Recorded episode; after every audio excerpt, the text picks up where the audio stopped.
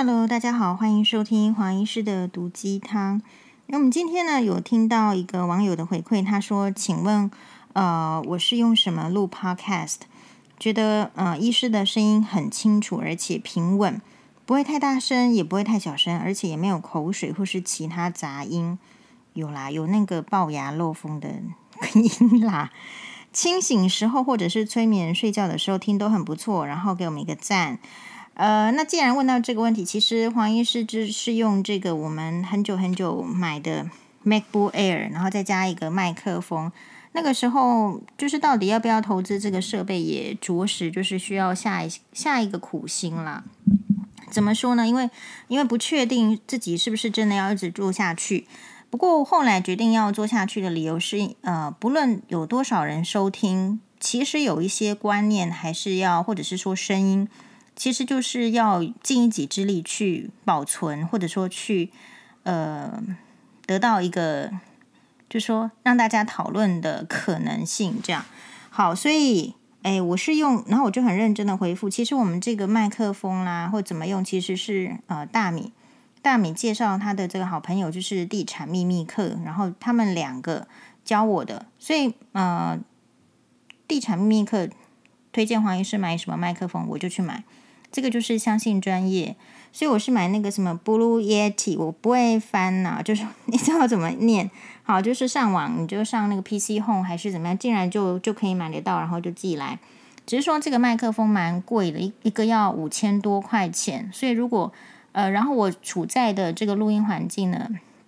其实就是没有录音环境，就是随便一个地方，然后打开来这两个东西我就录了。所以，如果大家觉得还不错，那我们也很开心。好，然后这个今年的话，我觉得比较就是最近大家会一直就是有感，有时候我不太知道是不是因为经济比较不景气，或者是疫情，大家比较呃人心比较纷乱，所以其实会看到很多诶让我们这个瞠目结舌的新闻。比如说最近的新闻就是台中有一个。国小所管辖的，就是应该不是说管辖，是说代管的一个呃体育场里面，然后有一个六六六段，是不是柔道六段的，也是六十几岁的一个教练，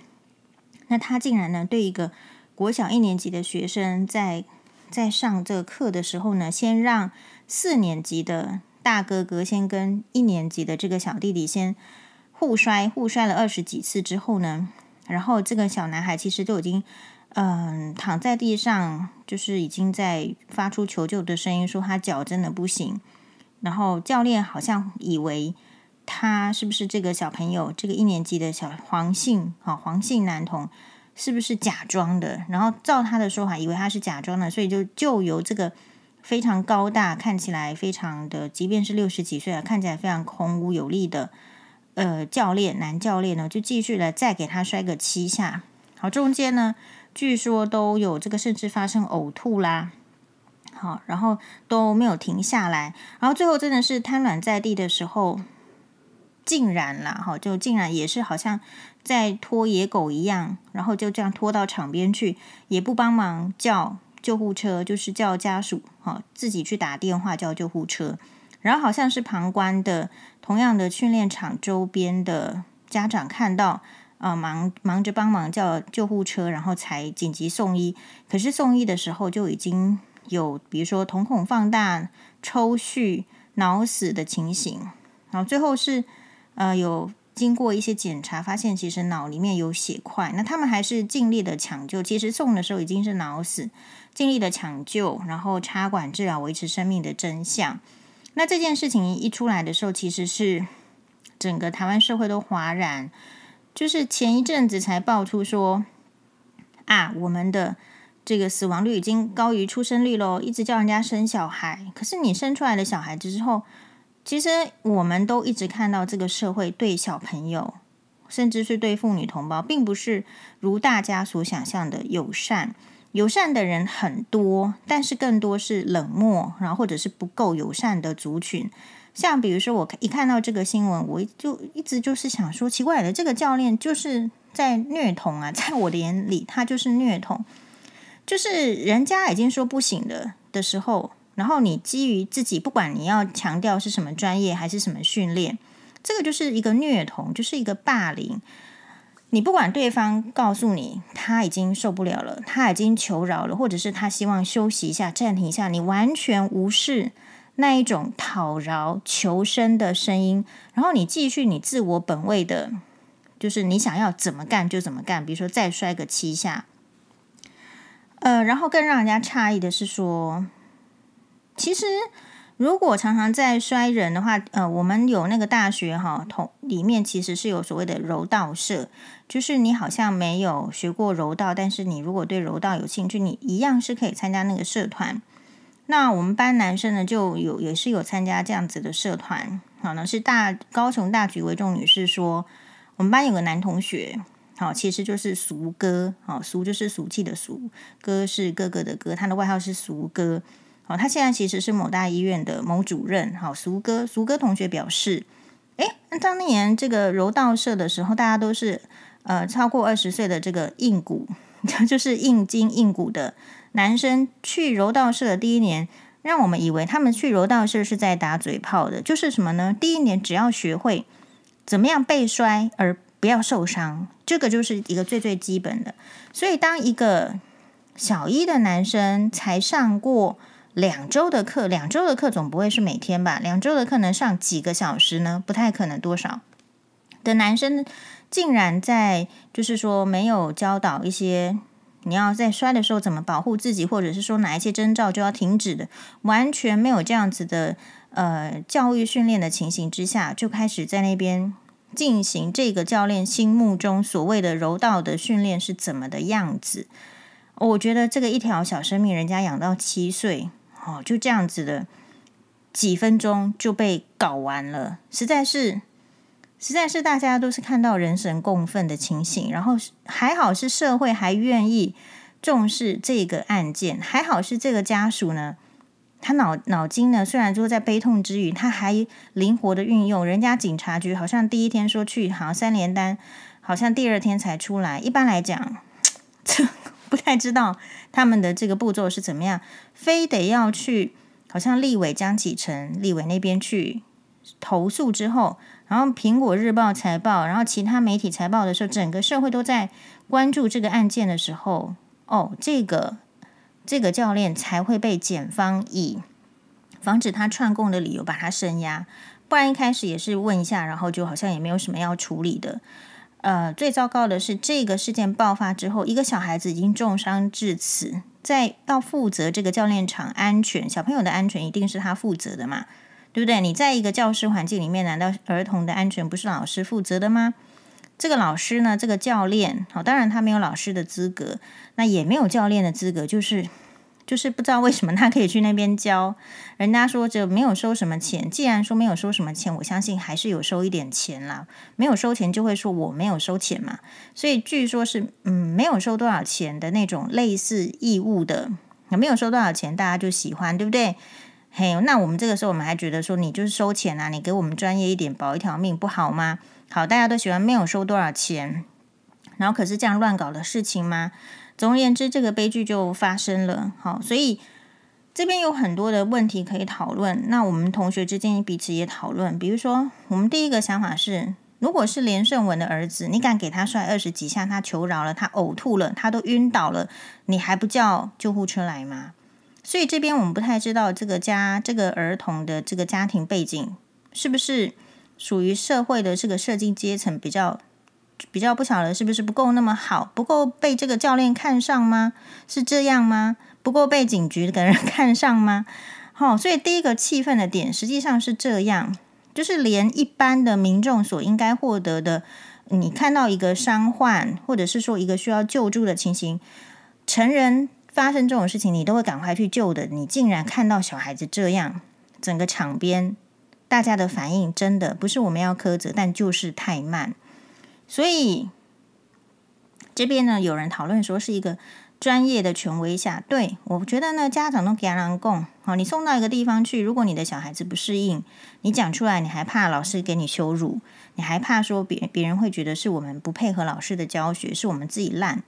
但是，嗯，可能我们遇到的状况比较多，像我的话，都觉得我们不需要怕别人说我们烂，反而是我们应该勇于提出我们的质疑。然后我们一定要记得的是，我们质疑哈，提出问题不是就是去跟人家吵架，或者是怀疑对方。但是如果你觉得这个状况是不妥的，你一定要有勇气要提出疑问。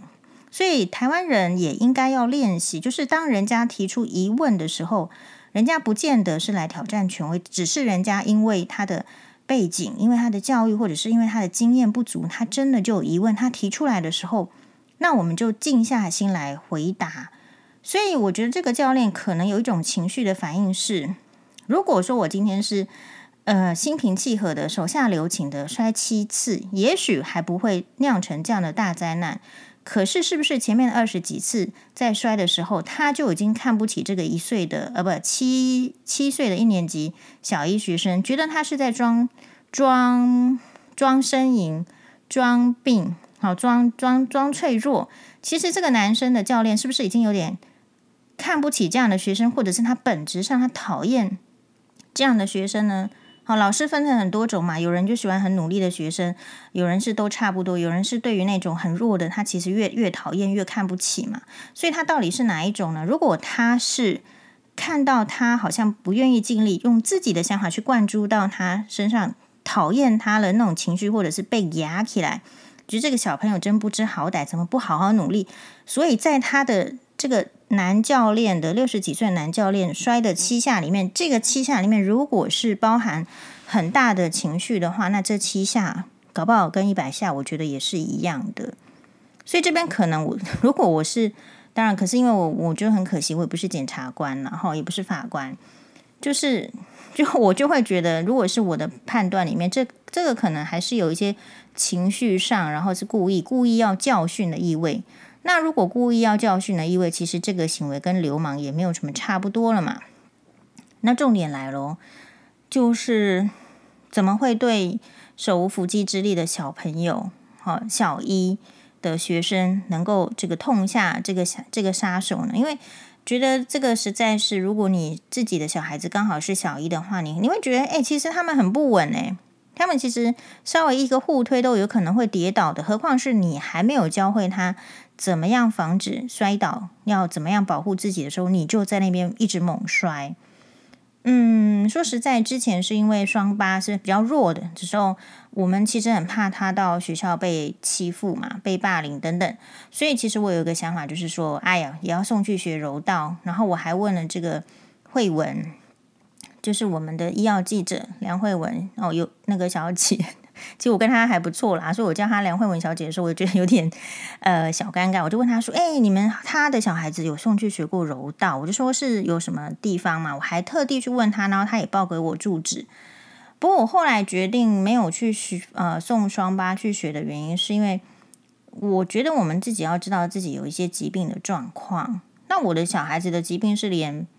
这个保险你们可以保的保险，我们都不可以保的这样子的情形之下。我如果出了什么事情，他一定会推得一干二净，就说你这个小孩子本来就是有病的啊。好，所以到法院上其实也很难争执。好，那如果我知道我是这样的情形，我是不是只能够尽可能在自己更小心的情形之下去保护我的小孩子？所以我觉得，如果说是像直排轮什么样子哈，去求平衡啊，或者骑脚踏车，这个叠一叠碰撞也就算了。但是如果是为了要防身，然后想要去学柔道，在这个过程中要一直被摔。我我我讲难听点，如果像早产儿比较瘦弱的话，他脂肪不够多，摔随便碰撞，肝脏碰到破裂，你怎么办？对不对？你摔一下脑就是这样这样的情形，脑出血你要怎么办？其实呕吐那个时候的瞬间表现，还有这个瞳孔放大，其实都已经是。你里面的脑出了问题了，出血了。那脑的空间是有限的，那出血之后，脑压升高